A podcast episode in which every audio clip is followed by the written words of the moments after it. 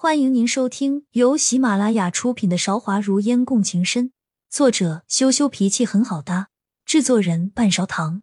欢迎订阅。第四章：倾城玉璧。那你是为何事烦恼？他刚刚明明是默认了为一个女子伤心，怎么可能就这么推翻？梦烟不信，平时能不多管的闲事绝不多嘴。今天却不知为何这样快人快语，克制不住情绪。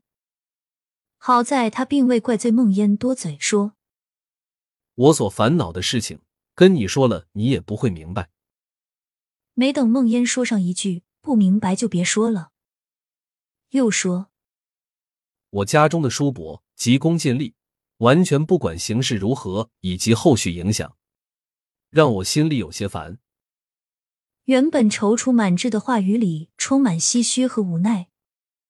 公子说的没错，我不知公子家中的情况，确实不能为公子排忧解难。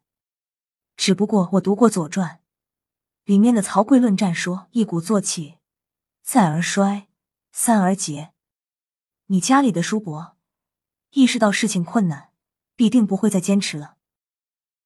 其实你心里已经想好办法怎么说服他们了。对吗？梦烟一言道出男子心中真正的苦恼。男子在梦烟身后目光如灼，有些意外，却还是嘴硬说：“你倒也有点小聪明。”两个人你来我往，一场谈话下来，时光过得飞快。再转过一个弯，就会回到熟悉的家门口。梦烟深吸一口气，手不自觉转动帕子，道：“我到了。”那男子点了点头，毫不犹豫转身而去。在巷子口的那一端，秋娘早在门口翘首以盼。梦烟走了很远的路，脚步虚浮，倒在秋娘怀里。秋娘没有多问什么，搀扶着梦烟，一身风尘仆仆，到了卧房。梦烟躺在床上，沉沉睡了过去。好眠无梦，醒来时房里烛光正盛。秋娘靠在床头，她的眼角已长出了细细的鱼尾纹，眼神却是极漂亮，似能望穿秋水。想要闭眼让秋娘接着睡一会儿，却已来不及。秋娘注视着梦烟脸上的神情，试探了许久，才敢缓缓开口说：“小姐，你可还记得当年你和宋公子定亲那块玉佩？”原以为已经结束，却还是要被拉扯。梦烟闭上双眼，往事一点点浮现眼前。阿烟，这是块玉佩，是我们宋家的传家宝，名字叫倾城。阿烟，我娘在世的时候就说你会是它的主人，现在它果真属于你了。我娘如果知道，在九泉之下也会欢笑的。最终，梦烟认命了，道：“去拿出来吧。”秋娘拉开房门的时候，又道：“再帮我准备一根打烙子的红绳，颜色不要太新。”秋娘知道梦烟表面上什么都没有，心中一定十分疼痛，没有多嘴，默默帮梦烟准备好所有需要的东西，找根红绳，再备好轿子，走一趟就能解决的事情，秋娘刻意拖着时间走了三回。但是那又怎样？该来的终究还是要来的。正好虚实，软轿在宋府门口落地。孟烟轻轻拉开帘子的一缝，往外看，宋府宾客山区依旧烛光通透，没有任何繁华之后的觥筹交错。孟烟让秋娘将玉璧送进去，自己身份特殊，还是不进去了。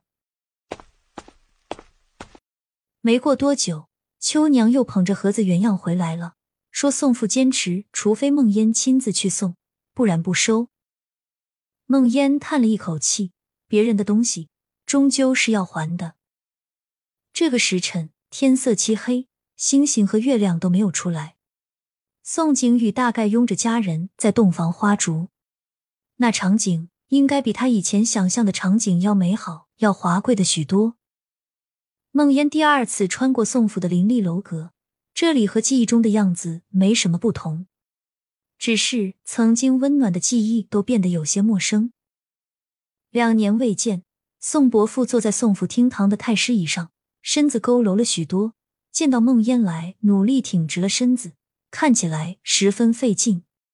从前锃亮漆黑的馒头乌发已然不见，他换下了白天喜庆的礼服，朴素的袍子映衬着变多的白发，显得十分苍老。孟烟见到他苍老颓废的样子，心酸不已，却又不敢流泪。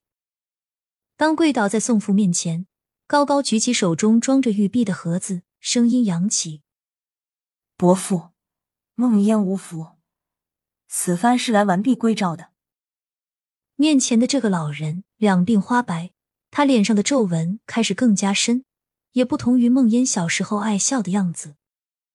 良久。他发出长长的叹息，道：“阿烟，你是好姑娘，是姐儿负了你。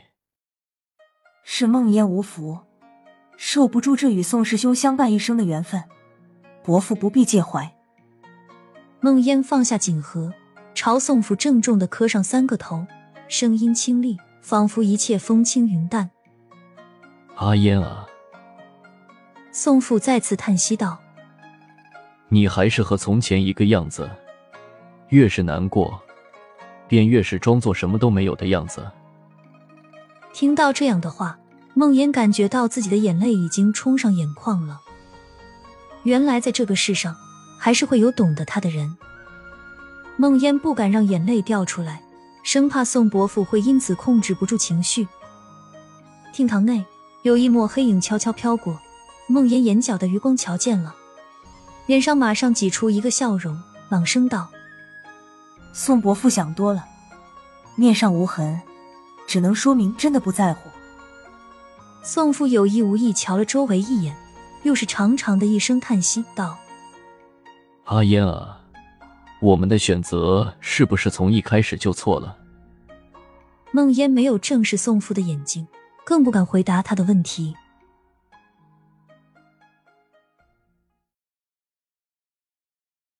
亲爱的听众朋友，本集已播讲完毕，欢迎您点赞、评论、订阅专辑，下集更精彩。